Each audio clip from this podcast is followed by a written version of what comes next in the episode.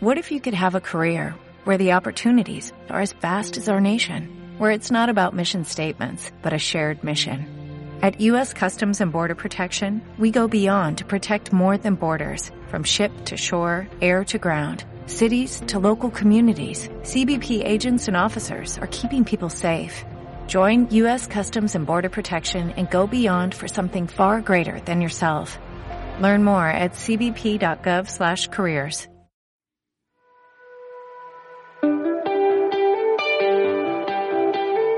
Emprender es una tarea tan apasionante como dura. A veces puedes perder la perspectiva y la soledad con la que convive el emprendimiento no ayuda, ¿verdad? Bienvenida a Girl Boss, el podcast de Prende, donde cada semana trataremos temas que te ayudarán a crecer y a impulsar tu negocio para que marques la diferencia explotando todo tu potencial. A los mandos, María Barbasán y Belén Sanz. Comenzamos.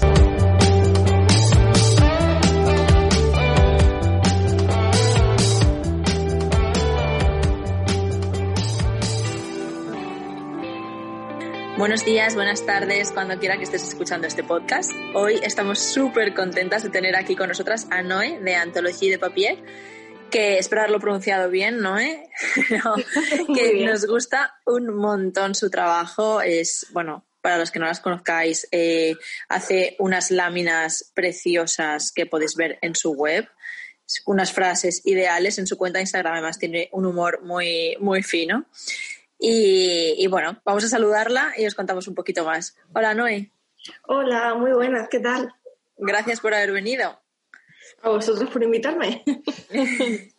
Bueno, como siempre, yo si os parece voy a explicar un poco de dónde ha surgido esto, que últimamente parece que todos los podcasts están surgiendo de Instagram, eh, porque con el de Laura pasó un poco lo mismo también.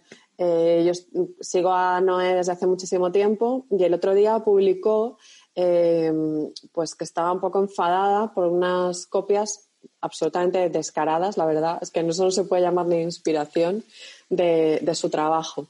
Y la manera en la que hablaba al respecto, pues a mí me hizo empatizar un montón, ¿no? Y le dije, oye, ¿por qué no te vienes y hablamos un poco de, este tipo de cosas, de, también de lo complicado que es a veces sacar adelante un negocio una sola y todo esto? Es que el tema de las copias eh, últimamente lo estamos viendo y parece como que, cada vez va a más, o es que nos enteramos más, no lo sé. Pero ostras, eh, que pocas cosas quedan sin copiar, ¿no? O sea, es como, es que en dos meses lo tienes copiadito todo. Es una pasada. La verdad es que sí. Bueno, no sé, yo, bueno, mm, en realidad, bueno, para quien no me conozca, es decir, yo hago eso, hago láminas personalizadas, con papel ecológico, con tinta reciclada, no usamos plásticos y, todo eso empezó en, en, el 2013, cuando mi peque, mi chita, como la conocemos en redes, se estaba, estaba en mi barriga. Y ahí fue cuando empezamos un poco con el tema de antología de papel Sí, porque hemos empezado, perdona, pero es que hemos ah, empezado a saco directamente con el tema sin presentarte ni nada. Somos lo peor, María, ¿te has dado cuenta? vale, venga. No, de preséntate. Es que hemos dado por hecho que todo el mundo te conocía, pero es verdad, puede haber gente que esté escuchando y no sepa lo que haces. Bueno, pues nada, simplemente eso. Soy Noelia, eh, soy andaluza, y, nuestro proyecto nació cuando vivíamos en Francia, en un pueblito muy cerquita de la Provenza, y eso cuando Bichita estaba, estaba creciendo en mi barriga. Yo trabajaba como asesora de dirección en una empresa de energía solar, de hecho yo vengo de la rama de las finanzas, como tanta gente que se ha reinventado, y, y, creamos Antology precisamente porque nos fuimos unos años al extranjero, porque el montañero es investigador, y, yo pues empecé a hacer cursos, me tomé un año sabático pues un poco para, para, relajarme, porque desde que había terminado la carrera no había terminado nunca de parar y decidimos irnos, yo decidí apoyarlo en su carrera y tomarnos un añito. Luego pensamos volver. En ese entonces el tema de la ciencia en España como que empezó a decaer y, se nos hizo muy, muy difícil volver a España. Entonces, visto que no volvía, no podía volver a mi trabajo, eh, creé, creé el atelier allí en Francia era, muy, era como más fácil emprender, había más ayudas y así empezó un poquito todo, con una pequeña tienda en Biscarter y, y poco a poco. Y nada, y realmente, bueno, somos, yo a veces hablo en plural porque somos un equipo. El montañero, de hecho, cuando tengo muchos pedidos, viene a ayudarme a hacer fotografía, a empaquetar, pero en realidad detrás en el taller estoy yo. Es decir, hay una persona que, responde a los mails, eh, hace las fotografías, contesta en redes, eh, empaquetamos todo. Es decir, desde que llega una consulta hasta que se materializa el pedido o hasta que llega a la casa, todo pasa por mis manos. Luego sí tengo muchísima gente que me apoya, pues Sara de los deseos para todo el tema de informática, Ana Hernando para comunicación, las chicas de marketing. Pero bueno, por eso a veces hablo en plural, a veces en singular, mm. Pero si emprender al final es un poco solitario y, normalmente pues trabajamos, yo estoy en el taller normalmente muy sola porque no veo casi la luz del día y bueno, la, las redes al final son nuestra ventana al mundo y bueno, me, enrollo, me enrollo, paradme ya. No, no. A mí me encanta de ti, eh, es el sentido del humor que tienes, ¿no? Porque tus redes sociales, la verdad es que, excepto alguna vez que muestras algún pequeño enfado o disgusto, eh, siempre es buen rollo, ¿sabes? Siempre es humor. Y además un humor pues muy desde mi punto de vista muy inteligente. Entonces muy acertado. Sí eh, me gustaría saber de dónde sacas tanta inspiración o si es que tú eres la típica eh, persona que todas que querríamos tener de amiga porque es súper divertida y, siempre te saca una sonrisa. No, bueno, a ver, yo creo que como todos tenemos días buenos, días malos, todo lo que se ve en redes no siempre es así, es decir, todos tenemos el día que no te quieres levantar de la cama y estás plof, pero dices, mira, pues lo único que yo tengo claro en esta vida, que es que no hay nada claro, es que estos son dos días y el tiempo que estamos aquí, pues vamos a intentar disfrutarlo en la medida de lo posible. De vez en cuando eso en redes soy un poco más yo, pero de vez en cuando me enfurruño y mi comunidad es con quien yo me desahogo, con quien yo cuento, y son mis amigas. De hecho, que esto empezó cuando yo estaba fuera y mi madre me preguntaba, ¿qué tal la casa de Francia? ¿Qué tal la de Chile? Me lo preguntaban mis amigas, me lo preguntaba mi prima y al final estaba todo el rato mandando, en esa época ya existía WhatsApp, mandando lo mismo y una otra vez. Y yo me creé Instagram pensando que eso era, bueno, pues eso, para, para mis amigas, para no tener que contar las mismas cosas. Pero yo lo puse en abierto. Y poco a poco la cosa, la bola, se fue, se fue liando. Y así, bueno, así empezó la comunidad de Instagram y así sigue ahora. Entonces, claro, yo a veces hay el filtro, el filtro que tiene todo el mundo que dices, esto no es correcto, no lo puedo decir. A mí ese filtro me falla. Es decir, yo no lo tengo de fábrica y entonces el montañero muchas veces me lo dice. Cuidado con lo que dice, es decir, frena un poco. Por eso yo digo, vosotras paradme, que entre lo que me gusta hablar y el poco filtro la puedo liar. Y entonces en Instagram sigo hablando, pues eso, como cuando estoy hablando con mi, con mi amiga, con mi vecina de aquí, sin ese filtro. Entonces quizás, bueno, pues... Sí, pero bueno, ahora ya tienes una pues comunidad de 47.000 amigas, quiero decir. ya no es una cosita de, de, cuatro personas que te conocen, es que hay muchísima gente eh, pues viendo las cosas que publicas cada día. Ya, y yo la verdad es que, mm, lo digo sinceramente, sin esa comunidad pues quizás no sería tan alegre, tan feliz, porque al final cuando dejas tu país, dejas tu familia, lo dejas todo atrás, yo hasta vendí la casa, y te vas al extranjero, pues el montañero sí, él va a su laboratorio, va a su centro de investigación, pero bueno, ahora estoy otra vez en España, pero hemos pasado por Chile, Nicaragua, Estados Unidos, mucho tiempo en Francia, y yo allí estaba un poco más sola. Y esa comunidad al final forma parte un poco de tu familia porque hay mm, seguidores o amigas con las que hablo todos los días. Entonces al final pues dice, bueno, pues es un apoyo y luego ya ese tipo de, bueno, esos seguidores se convierten en amigos, luego te desvirtualizas y al final, bueno, pues es un, para mí es un gran apoyo tener a toda esa gente ahí que eso, que, que te escucha, que te ayuda, que debatimos, que vamos creciendo juntos. Entonces, bueno, pues ya te digo, súper bien. Y eso, y pues como la vida son dos días, pues tampoco vamos a estar enfurruñados día sí día también.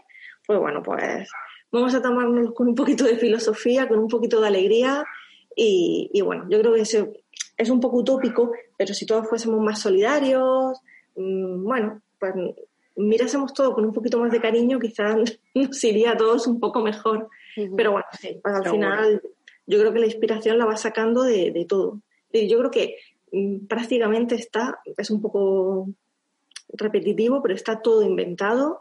Eh, al final, mm, todo el mundo se inspira, eh, da igual, en un museo, en una esta de arte, en la calle, leyendo libros, viendo series. Está, es que está todo inventado, al final es todo muy cíclico. Lo que hablábamos antes, una cosa es inspirarse, otra cosa es copiar. Pero yo al final, muchas de las cosas que comparto son mi día a día y muchas de las frases que comparto eh, a veces no son mías. Yo pongo siempre debajo eh, inspirado o leído o autor, es decir, siempre todo lleva la firma. Eh, las láminas no, las láminas es una cosa que nosotros registramos y que explotamos económicamente, pero lo que yo llamo las frases chorras, pues son eso, son tonterías para qué, pues para reírnos un rato. Que era ahí, bueno, a ver, que me lío, me lío. Cuando yo, mi mente es como muy creativa y yo necesito que sea todo muy bonito, muy alineado, muy estético. Entonces yo a veces veía alguna frase divertida con su falta de ortografía, en color fucsia, con amarillo fluorescente detrás, y a mí eso me chirriaba el ojo. Entonces decía, qué divertido para pasárselo a mis amigas, pero mm, esto no lo puedo pasar así esta falta de ortografía hay que corregirla, estos colores, estas tipografías. Entonces, como no lo podía pasar así porque me hierve la sangre, lo que hice fue empezar a maquetarlo todo, a ponerlo bonito y lo pasaba por WhatsApp. Y poco a poco las amigas lo iban compartiendo y como llevaba mi firma, pues a mí me dijeron, ¿y por qué no lo compartes en redes? Y así empezó un poco todo. Pero bueno, simplemente eso pues para echarnos unas risas y, y bueno, y pasar. y Noelia, eh, cuando abriste la tienda, sí cuando estabas en Francia, tu comunidad de Instagram ya era grande. O sea, ¿qué, fue primero, la tienda o la comunidad de Instagram? ¿Qué empezaste primero a compartir frases y, bueno, esas, tipografías y tal? ¿O primero fue la tienda y después orientaste un poco la cuenta también a eso? Pues yo creo que fue primero, primero fue la cuenta. Y la, bueno, es decir, yo me acuerdo en aquella época en Francia, claro, yo dejé mi trabajo, es decir, dejé mi trabajo, lo dejé todo y me fui a, a vivir la vida loca con el montañero. Es decir, que suena así muy bonito, voy a tomarme un año sabático, ya, ya, pero ¿de qué vives? Entonces, eh, en aquella época eh, íbamos muy justo de dinero, es decir, tal cual, las cosas son así, íbamos apretadísimos. Entonces los amigos tenían peques, eh, se compraron unas casas y pues lo normal es hacer un regalo, al menos en mi tierra es así. Y a nosotros no nos daba la cosa para hacer regalos. Entonces, ¿qué hacía? Pues me dediqué a hacer un montón de cursos de fotografía, de marketing, de diseño gráfico, pues empecé a hacer láminas. Porque era una cosa que me gustaba mucho, se las enmarcaba súper bonitas, se las mandaba y decía, ese era como el regalo pues para el nuevo bebé o para la nueva casa y lo hacía muy personalizado. Y entre esas amigas y conocidos, pues había gente que tenía cuentas de Instagram muy potentes. Entonces, poco a poco, mm, ellas, claro, las subían y decían, ay, ¿esto de quién es? De Antología de Papier, pero Antología de Papier era una cuenta en la que yo contaba mi miseria, con muchos filtros y con nuestra vida tal cual, sin pelos. Entonces era una cuenta muy, muy personal. Entonces decían, ay, ¿me puedes hacer una lámina? Y decía, yo esto no lo vendo. Es decir, esto se lo hago a las amigas. Y la gente empezó a preguntar y la gente me lo empezaba a pedir y ahí sí que somos muy éticos, que nosotros lo de vender sin estar dados de alta, sin pagar los impuestos, no lo veíamos. Ahí somos como muy correctos, pero en Francia daban muchísimas ayudas. Entonces me informé y dije, bueno, pues voy a abrir una pequeña tienda en Biscarte, que son 9 dólares al mes, eh, me doy de alta en Francia y empiezo a, a vender. Si me piden una lámina, pues bueno, pues una lámina me piden dos, pues me piden dos. En plan, yo estaba embarazada, yo no estaba trabajando. Bueno, pues era un este. Entonces poco a poco lo empecé a compartir en redes. Entonces empezó a mezclar todo. Se hizo ahí un, un barullo de láminas y nuestra vida personal. De hecho, si alguien tiene tiempo y le da la vida y puede hacer scroll hacia abajo, pues claro, si ven ahí nuestros comienzos con el filtro ese, no me acuerdo cómo se llamaba. Uno que era Valencia. Ese. que era horrible. Pues ahí se ve, pues eso, nosotros con nuestro apartamento cochambroso, que eran 30 metros cuadrados, y un poco nuestras aventuras del principio. Y, y bueno, y pues los viajes a China, a Laos, a, por trabajo, pero al final era, se mezcló todo. Y poco a poco, poco a poco la cosa empezó a crecer. Entonces, cuando yo ya volví a España, de hecho, en aquella época a mí ya me daba mucha vergüenza con todo lo que hablo y lo que me gusta a mí la gente, me daba mucha vergüenza aparecer en, redes, dar la cara. Sobre todo cuando era una cosa personal, pues vale, ahí estaba yo haciendo el cafre. Pero cuando era una cosa ya más profesional, perdón, a mí me daba mucho apuro. Y cuando volví, ya tenía una comunidad grande, no sé, ya había alcanzado los 10.000, que es como ahí el hito de que no voy a llegar en la vida, pues llegué.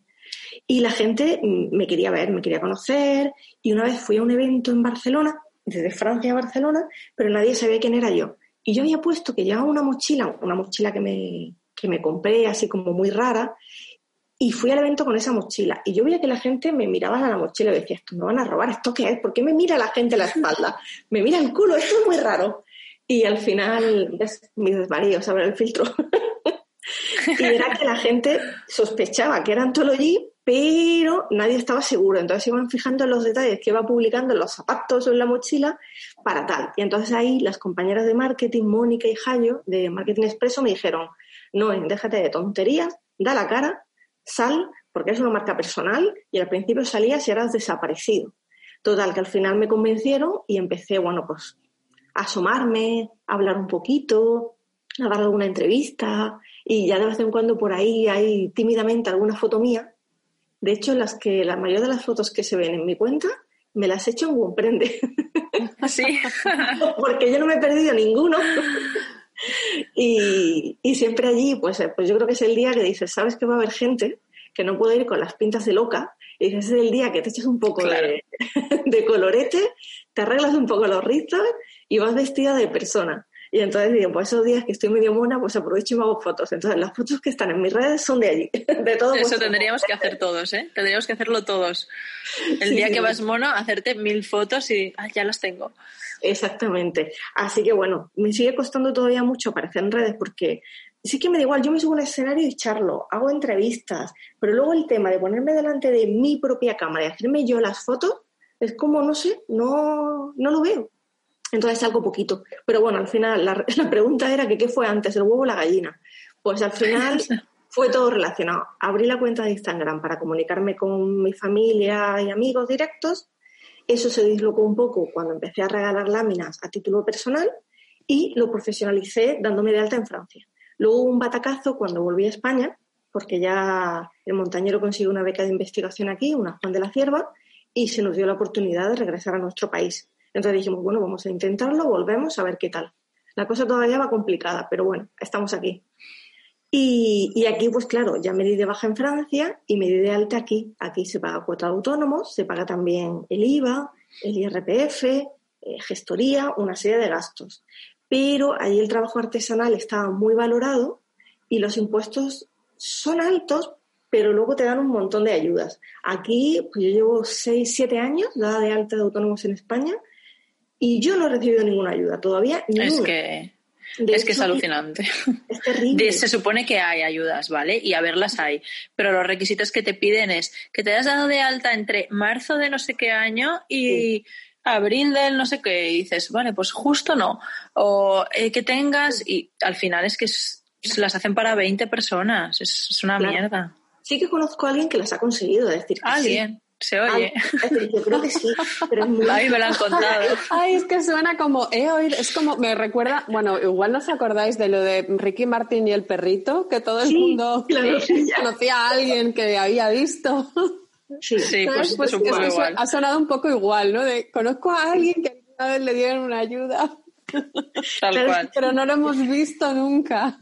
Sí, sí, yo es que recuerdo además que eso es la historia esta de, que digo, yo es una historia de, de abuela, que yo ya voy contando, digo, ya estoy en ese gremio. Eh, cuando yo me di de alta en Francia, me di de alta como emprendedora, pero como estaba con. Él trabajaba para el CEBAS, para, perdón, para el CEBAS no, para el CNRS, que es un, el centro de investigación, el equivalente del CSIC aquí. Bueno, eh, era esposa de un trabajador en un organismo público francés, estaba embarazada, eh, iba a generar empleo, una serie de cosas. Yo me di de alta, pagó mi primera cuota y me llega dinero. Y dije, ¿esto qué es? Si la que acabo de pagar yo, además la cuota era muy bajita. Y no, no, es que es una ayuda porque estás empezando. En función de tus ingresos te vamos cobrando. Claro, yo los primeros meses no cobraba prácticamente nada.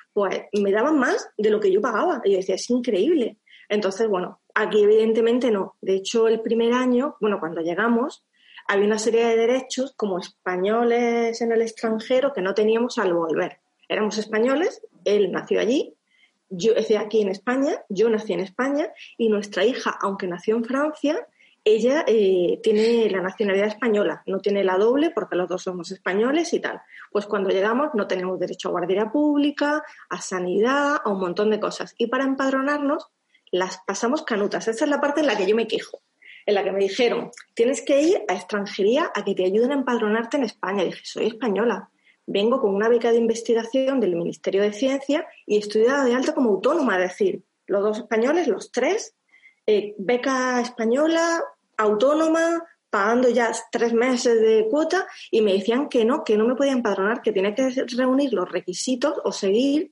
el camino de, extranjería. pero si te puedes empadronar con, un alquiler de una casa, ¿no? con... Claro, pero nosotros, como pasamos más de... A, ver, cuando pasas más de seis meses en el extranjero, pierdes una serie de, mm, vamos a poner, derechos. Nosotros nos pasamos muchísimos años fuera y cuando volvíamos, volvemos sin nómina. Nosotros tributábamos y la, la renta, la clásica declaración de la renta, la pagábamos en Francia. Entonces, cuando llegamos, no teníamos renta de los años anteriores, teníamos la extranjera.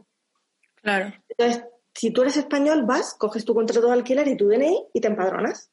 Si eres extranjero, vas por extranjería y te ayudan a empadronarte. Pero nosotros no podíamos ir por extranjería por no ser extranjeros, pero no se nos consideraba españoles de pleno derecho. Ostras. Entonces, pues ni Increíble. ni sanidad, ni un montón de cosas. Lo conseguimos. Yo el primer año no pude votar. Tengo mi carta que me denega por el derecho a votar. ¡Qué fuerte!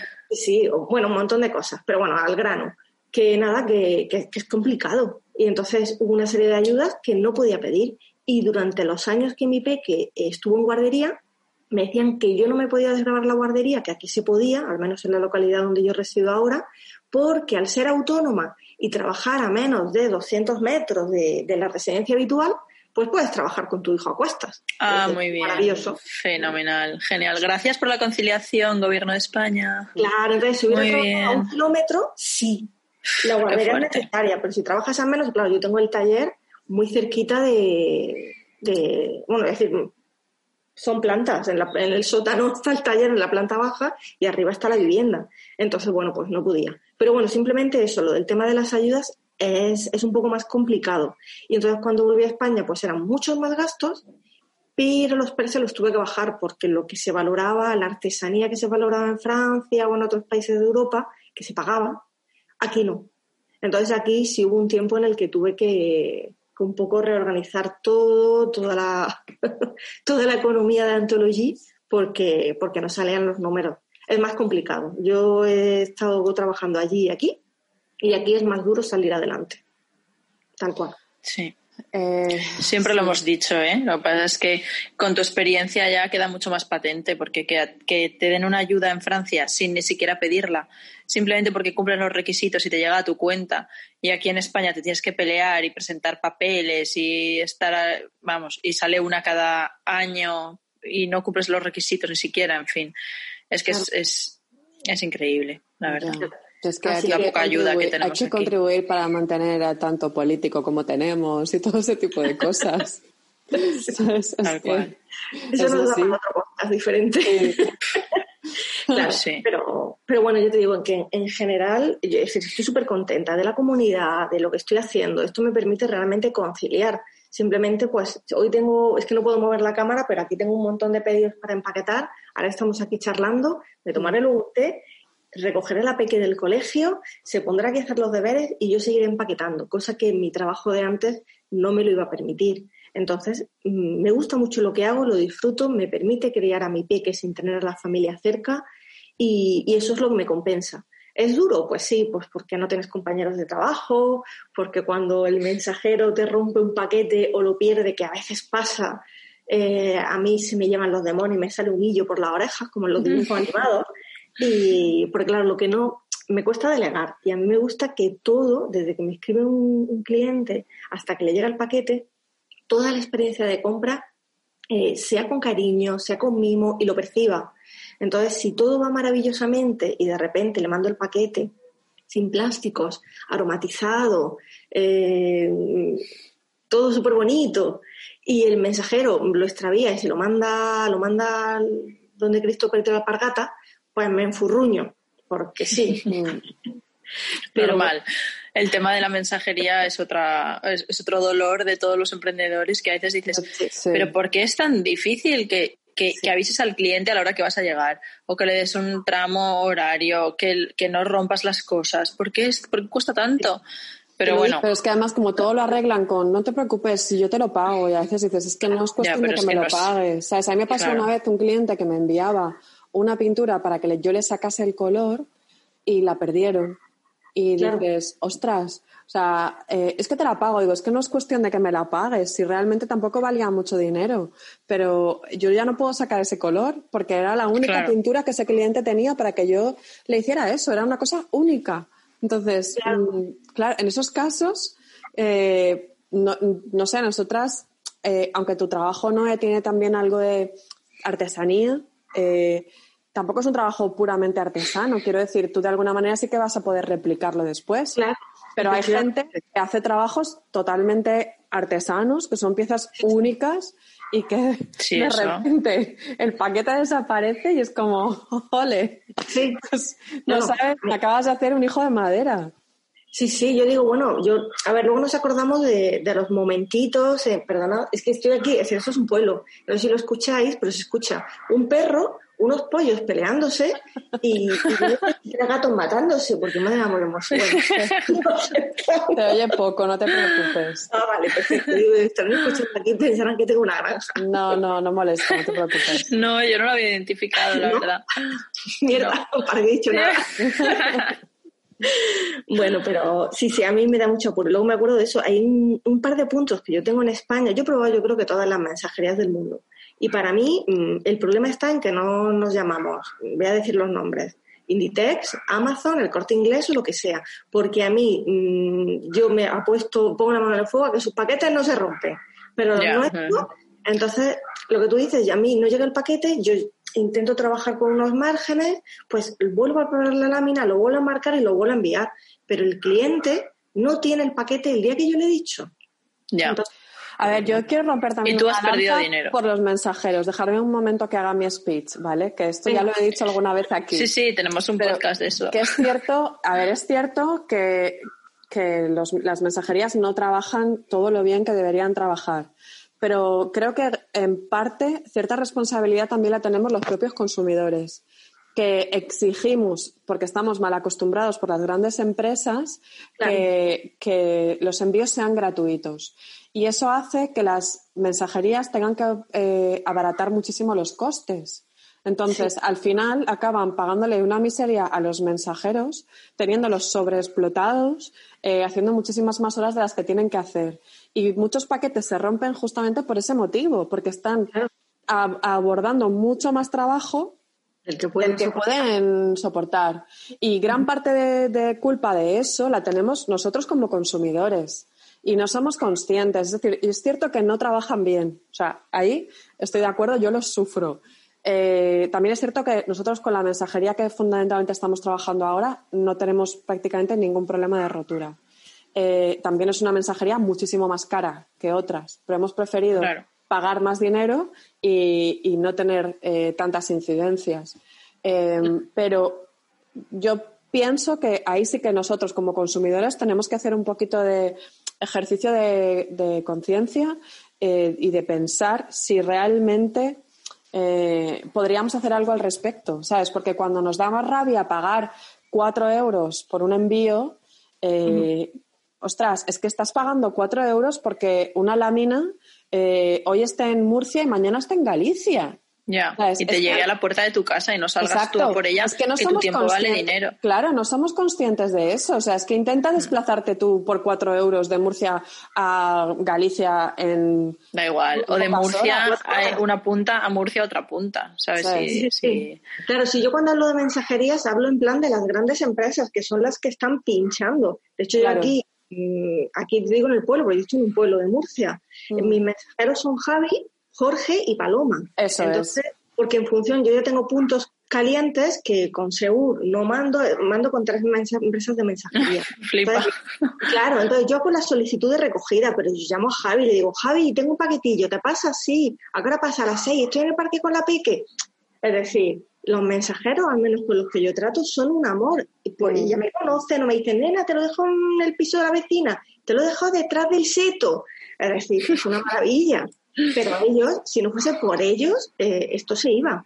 ¿Quién los está pinchando? Pues, siempre, las grandes empresas que si no lo entregan en tiempo no le pagan el servicio. Pero es que es imposible que un mensajero con una furgoneta que encima es suya, pagando su cuota de autónomo, entregue mil paquetes en un día. Pues a alguno se le queda atrás. Pues si pierde uno de Amazon, le pegan tres tirones de oreja, y si pierde uno de Antology o lo retrasa, pues le pegan medio. Pues evidentemente, hay que elegir.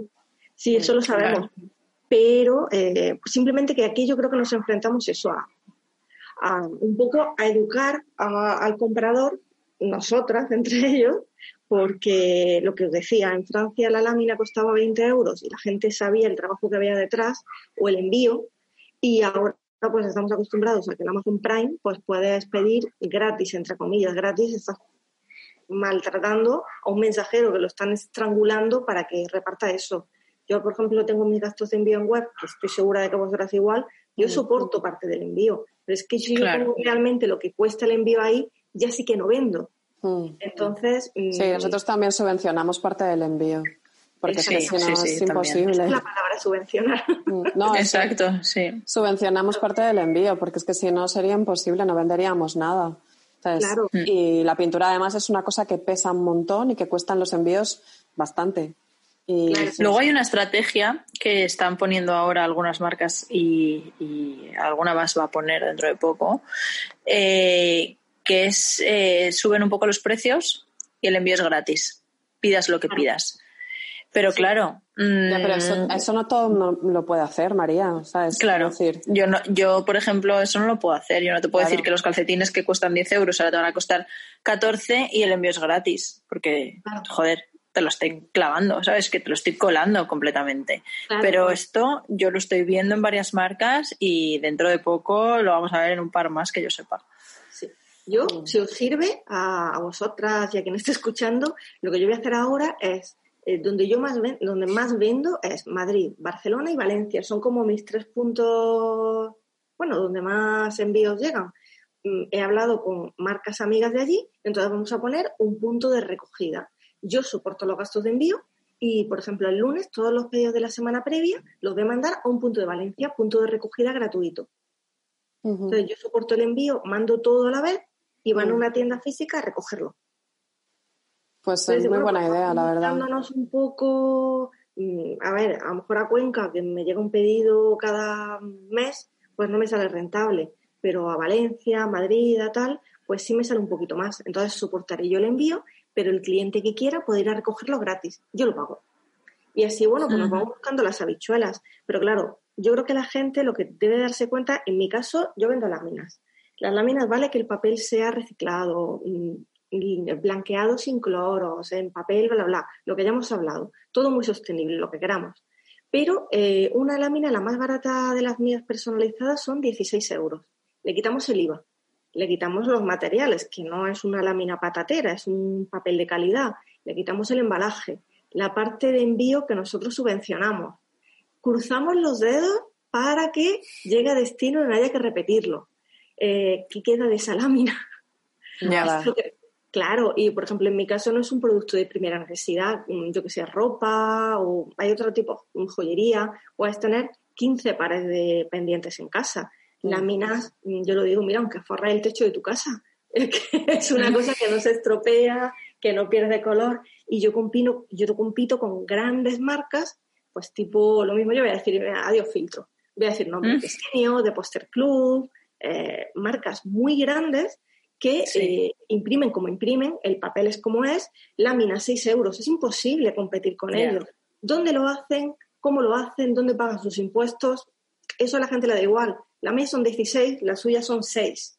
Que luego estas grandes marcas, que es de lo que yo me enfadaba el otro día, te cogen, yo saco a veces un diseño, a ver cuál le gusta más a la gente, lo subo a redes, ¿cuál les gusta más? Y tarda una semana en procesar las fotos, en subirlo a la red, ya lo han copiado. Entonces, mm. claro, si te dedicas, pero míos y de muchísimos otros emprendedores o diseñadores, lo copian, lo suben, eh, hacen colaboraciones pagadas a las que nosotros no podemos llegar y se hinchan de vender. ¿De qué me sirve a mí denunciar a esa empresa? Porque si luego han cambiado el interletraje, el punto, la coma o la tipografía mínimamente, eh, ya no se considera copia, ya es inspiración. Y aunque fuese exactamente igual, calcada como un calco, te vas a juicio. En tres años, después de pagar un dineral en costas de juicio y tal, la empresa, vamos a contar con que sigue viva, el diseño o el que corresponda, eh, que te indemnicen. ¿Con qué? No merece la pena. Yo dentro de tres años esa lámina mm, ya está quemada. Ya. Entonces al final es frustrante porque entre que se valora poco el trabajo, es muy difícil avanzar en este país, pues bueno, pues es complicado, eh, tiene cosas buenas, pero es difícil. Y te van copiando una y otra vez y te pueden copiar los grandes, que dices, bueno, pues te pica, porque saben que van a explotar tu diseño gratis, pero luego te copian los pequeñitos. Alguien que está en su casa con su ordenador y dice, pues yo tengo una impresora, pues esto lo hago yo, pues perfecto, hazlo. Pero no, no lo quiero hacer yo. Además, lo voy a vender voy a poner un teléfono, vendo por WhatsApp, no pago impuestos y lo pongo más barato aún. Dice, pues maravilloso.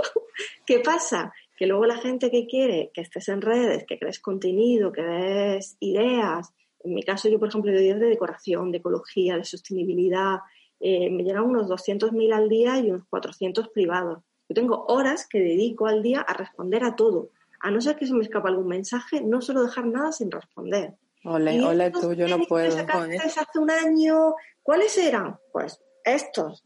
Y, y, poner si es colaboración, si es publicidad, que en publicidad llegan dos al año, colaboración, pues a lo mejor te llegan colaboraciones que te lo mandan y tú haces fotografías, storytelling, contestas los 400 mensajes a cambio de unos tenis. Pues mira, pues no. O lo has comprado tú. Bueno, pues hablas de ello.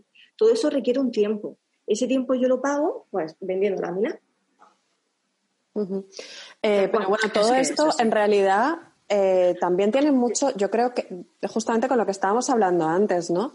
De que de alguna manera también hay que educar al consumidor para distinguir en dónde está haciendo esa inversión, ¿no? Que, bueno, el anterior podcast que hablábamos eh, con María, bueno, hablaba yo sola, estoy hablando ahí en plural majestático, que justamente de eso, ¿no? De, de que en realidad eh, la gente tiene que ser consciente, de, y, más ahora, más que nunca, dónde invierte su dinero, en las marcas que quiere que sigan en su vida.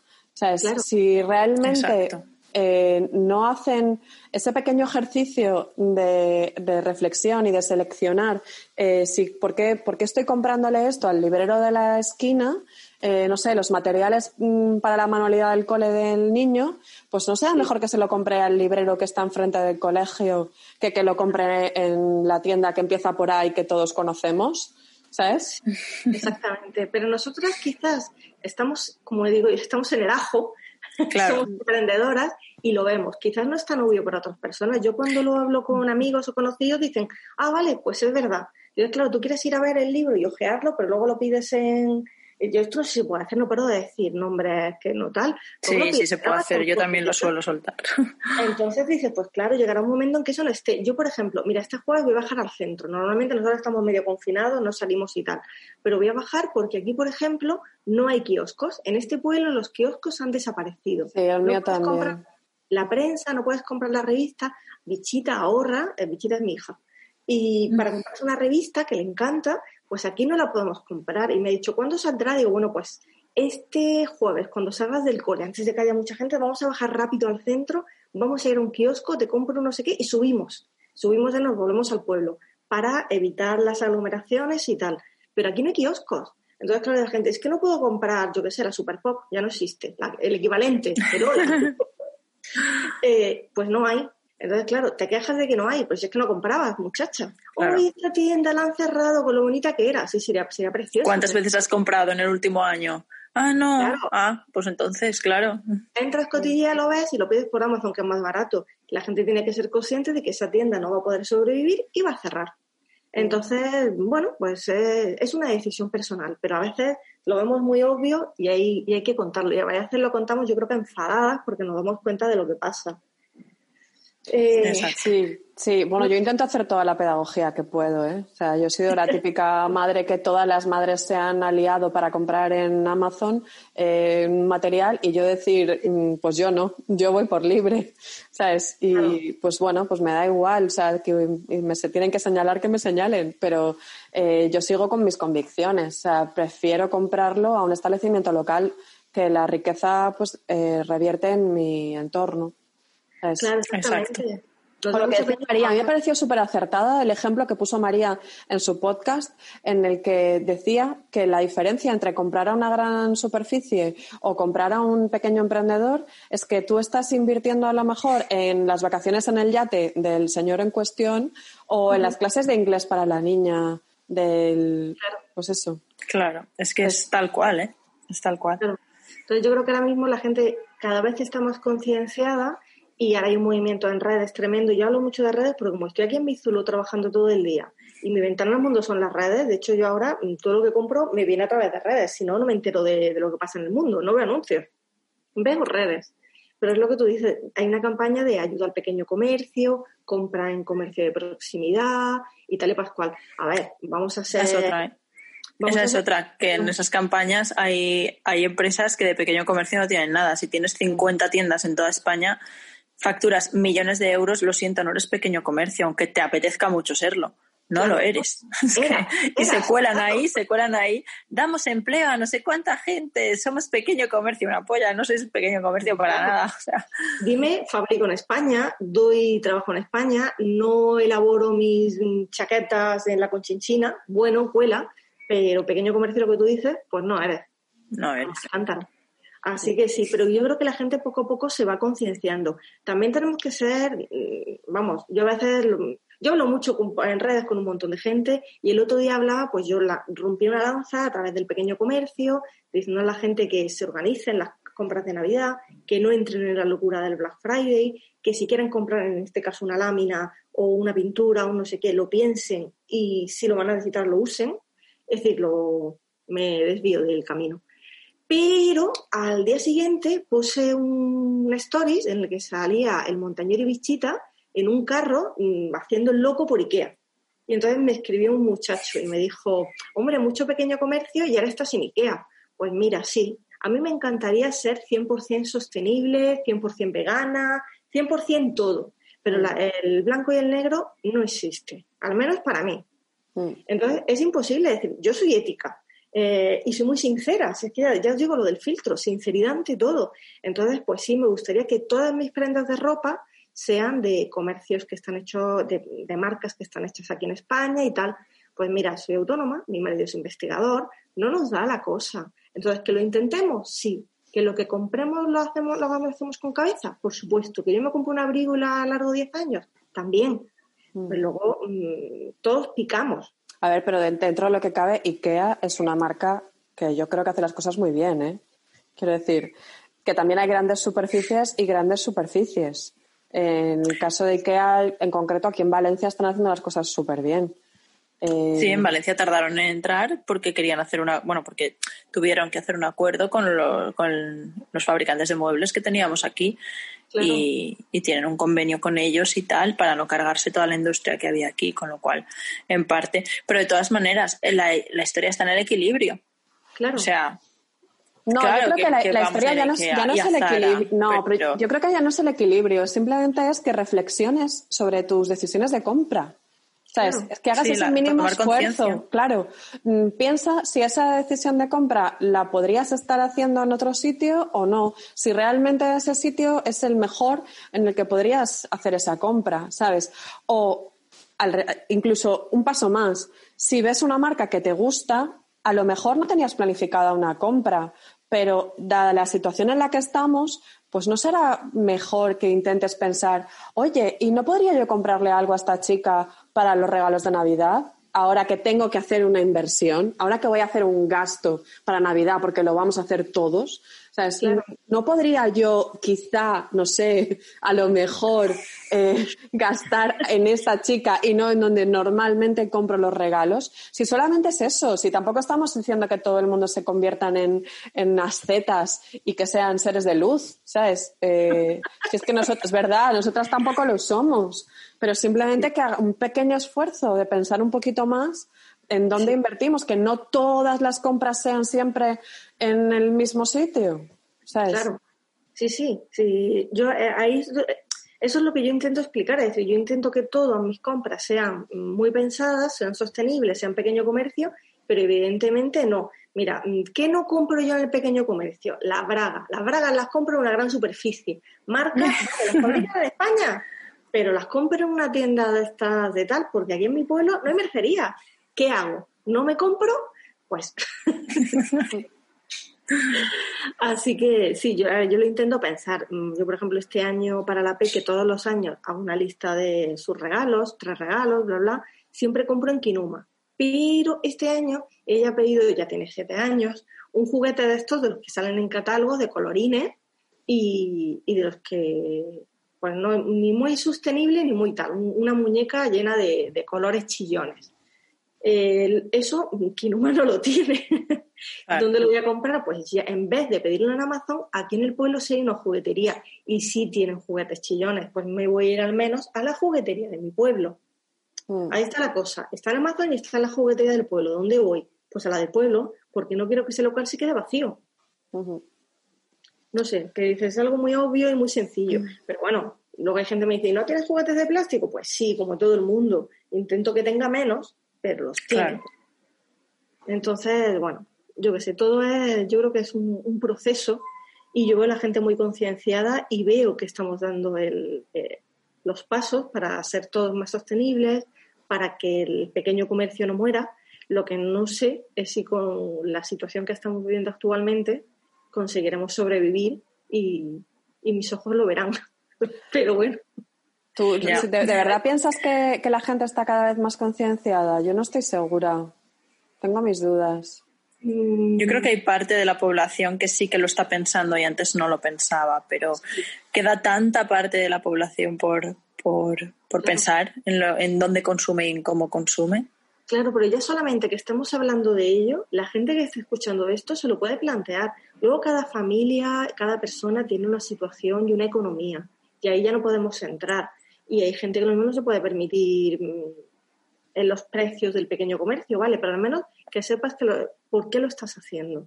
Pero si está hablando de ello, mi abuela no podría abrir una cuenta en el banco, mi madre sí, yo también. Es decir, la cosa ha ido cambiando. Si no se habla de ello, no empezamos el cambio. Entonces yo creo que sí, lo que no sé es cuándo llegará y cuándo la gente lo empezará a valorar. Yo te digo, yo de cada país en el que he estado me llevo cosas buenas y cosas malas. Pero el tema de emprender, eh, bueno, a ver cómo lo digo aquí. en España es lo peor, ¿no?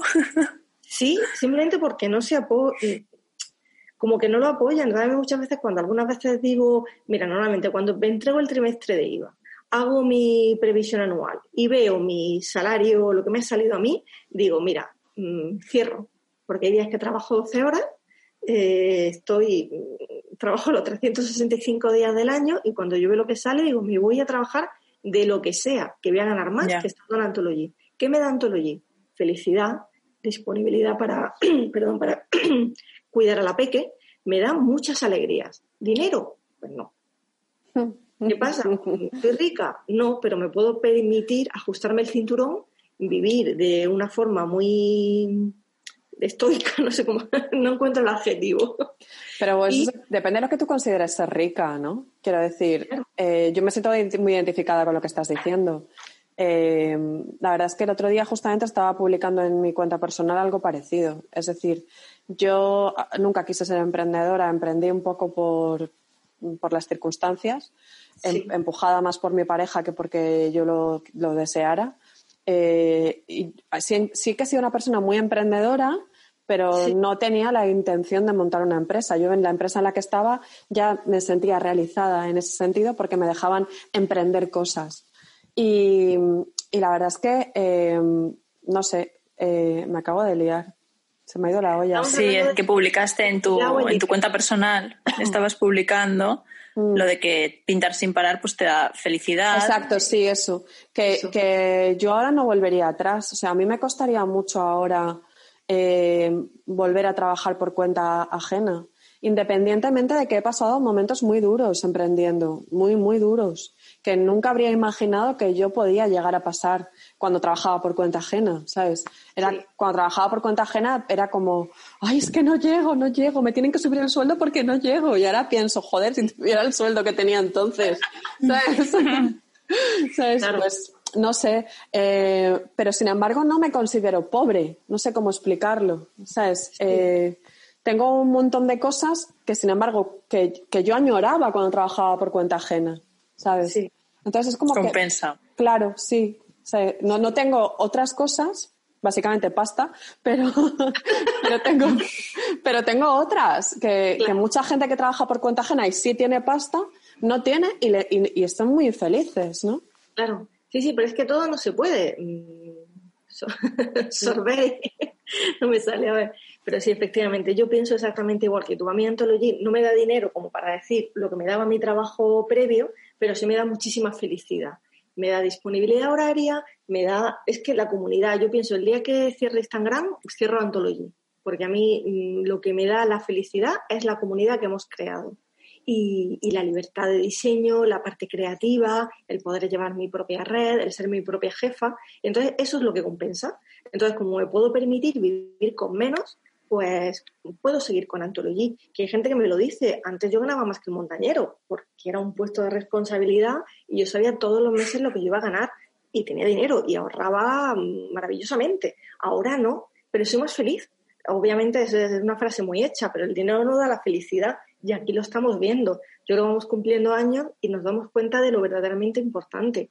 Yo he podido mm, estar con mi hija desde que nació, no me he tenido que pedir excedencia, no he tenido que dejarla a la guardería cuando no quería, que siempre todo ha sido decisiones personales y me ha permitido eh, crear una familia, crear lo que yo quería. Con mi otro trabajo tenía una situación económica muy holgada, pero no podía tener una familia. Y ahora tengo una familia y la disfruto, para eso la tengo. Es que si no, mm, no merece la pena. Y estoy muy feliz, pero pues si el camino no es fácil, la gente que se decide a emprender, pues tiene que ser consciente de que tiene muchos pros y algunos contras, y hay que decidir si los quieres o no. ¿Tú tienes en tu entorno eh, emprendedores? O sea, por familia, amigos, nada. Nada. Eh, bueno, tengo, eh, sí, bueno, tengo un par de amigas que son emprendedoras pero el 98,9% de mi entorno, trabajadores por cuenta ajena. No, es que nosotros, María y yo siempre hemos dicho eh, lo importante que es el, entorno, ¿no? Y ahora estaba un poco reflexionando justamente que en mi caso uno de los motivos por los que creo que no volvería atrás es porque pienso, estoy tan rodeada de emprendimiento ahora, cosa que antes quizá no, que pienso que si, si no funcionara pintar sin parar, pues, pues, pues otra cosa. ¿Sabes? Quiero decir, ya no, me, ya no me planteo el que alguien me, me tenga que dar un trabajo, sino que ya me buscaré yo como yo con todo lo que sé y todo lo que puedo hacer, cómo puedo construir algo que satisfaga la necesidad de alguien que esté dispuesto a pagar por ello. Efectivamente. Yo ahora, independientemente de lo que yo muestro en redes, que bueno, llevo cuentas de otras personas, hago, no sé cómo lo llaman ahora, ya todos estos nombres en inglés, hija mía, yo me pierdo muchos años viviendo fuera y los idiomas no son lo mío. Pero bueno, llevo cuentas de otra gente, hago sesiones de fotografía, ahora estoy haciendo proyectos de decoración, el tema de organizar las viviendas y el dorado vertical y tal. Entonces me salen proyectos de los más variopintos, la cuenta de Instagram es de lámina y es lo que yo exploto ahí, pero hago mil cosas entonces, lo que tú dices, si no trabajas haciendo láminas, pues me pondría a hacer otra cosa. la verdad es que como una vez que pruebas el, tener, el emprender y esto, yo creo que, bueno, tienes un poquito de adicción y, yo ahora mismo tampoco volvería a lo de antes. ¿Qué echas de menos? Yo ahora mismo, si pudiera elegir de esto que te sale el genio de la lámpara, ¿qué quieres? Una casa. una casa o saber dónde voy a estar, porque como nos movemos tanto, estoy de las mudanzas hasta, hasta la punta del pie. Eh, un salario fijo y que se valore un poco más el trabajo que hacemos, simplemente. Por lo demás, mm, es que soy feliz, es que no necesito nada más, no he hecho en falta nada. Entonces, pues eso, tengo amigos, tengo familia, tengo salud a medias. ya con mi edad voy teniendo achaques pero, pero soy muy feliz. Entonces yo creo que lo de emprender o, lo que me ha aportado Antología ha sido mucho más de lo que he perdido. Que he perdido dinero, bueno, no es que lo pierdas, sino que dejas de ganarlo, porque ganas tantas otras cosas que merece la pena. Y al final, pues yo creo que parte de mí este, en redes es un poco eso, intentar partir lanzas a favor de los emprendedores, del pequeño comercio, de ser más sostenibles. Y yo creo que sí, que poco a poco la gente se va sumando y se va dando cuenta de, lo que esto conlleva. Yo, ya digo, cada trimestre suelo decir, voy a cerrar, estoy harta, me voy un mes y la gente, no, no te vayas, no, no sé cuánto. Pues cómprame, es que si no, no puedo es que si no puedo pagar la cuota de autónomos, el IVA y el alquiler, mm, no puedo estar aquí 12 horas, porque es que no me da la vida. Entonces, ¿cómo lo haces para llegar a todo? Sin dormir, señora, sin dormir. eh, Noé, ¿y qué consejo le darías a, alguien que fuese a empezar ahora, con todo el aprendizaje que llevas y todo el bagaje que tienes? Eh, si tuvieras que dar un solo consejo, mm, ¿qué le, ¿qué le dirías? ¿O qué le dirías a la Noé de hace 10 años? Sí. Eh, uf, qué difícil. Esto consejos doy porque para mí no tengo, ¿no es así? Ya, sí, es así, es así. Esa frase a mí me encanta. Pues, pues eso, que se lance, que no espera tenerlo todo perfecto. Que si puede, tenga un pequeño colchoncito, porque los primeros años son duros, que haga un buen, un buen plan, una buena estrategia también para, para, ver un poco qué necesita ganar, que tenga en cuenta todos los impuestos, los márgenes de beneficios, eh, todo lo que hay que apartar para que luego no haga las cuentas y diga, uy, pues sí estoy vendiendo mucho, pero me queda poco, poco margen. Y al final eso que se lance, que delegue si puede y todo lo que no puedas delegar porque no te llegue la economía, pues que, lo aprendas, que hoy ahora mismo, a día de hoy, tenemos un montón de formación, un montón de cursos estupendos, quizás demasiado, para formarte en un montón de cosas. Entonces, bueno, pues o, dinero para subcontratar y delegar en buenos profesionales que te ayuden, porque al final es imposible saber de todo, o tiempo para formarte y hacerlo tú. Pero al final, que te lances, que si la primera newsletter sale mal, o la primera foto, o los primeros hashtags, es decir, no puedes ser perfecto en todo y no esperes tenerlo todo perfecto antes de empezar. Ve lanzándote, confía un poco en ti y, adelante. No confíes demasiado, que luego, luego te encuentras por ahí de vez en cuando alguna piedrecilla, pero que, que te rodees de buena gente, que siempre hay... Bueno, yo en redes he encontrado muchísima gente muy maja, muy buena y que me ha ayudado un montón. Y nada, y eso pues, vamos, palabra clave, lánzate. Vale, pues hombre, yo creo que, con este cierre tan positivo eh, vamos a despedirnos ya. Y, bueno, nos quedamos también con la idea de hablar de colaboraciones en otro podcast, ¿verdad, María? Sí, eso siempre da para mucho. Eso lo rescataremos en, otra ocasión. Muchísimas gracias, Noelia. Hemos disfrutado un montón de la conversación contigo, ¿verdad? Yo ah, siempre hablo plural, pero sí, sí, sí, sí, sí, nos ha encantado.